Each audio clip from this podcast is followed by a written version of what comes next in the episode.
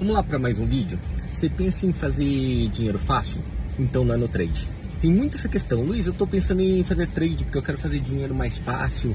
Cai fora, porque não vai dar certo. No objetivo de quem faz trade, profissionalmente pelo menos, o objetivo é basicamente ou você fazer uma renda extra, ou você rentabilizar uma carteira, ou você ter uma carreira. E nenhuma delas tem facilidade envolvida, se entende? Tem complexidade, trabalho, dedicação e principalmente disciplina. Porque a maioria das pessoas dão errado no trade? Porque dão errado em tudo na vida, simplesmente porque caem em promessas fáceis. Você entende? De fazer dinheiro de um dia para noite, muito dinheiro e ficar rico começando com 100 dólares ou com 100 reais. Isso nunca vai ocorrer, de jeito nenhum. Então, se você já está pensando nisso, já está aqui na quarta dica, se não me engano, ou na quinta, já pode parando por aqui mesmo que você poupa tempo e dinheiro no bolso. Valeu? Até mais!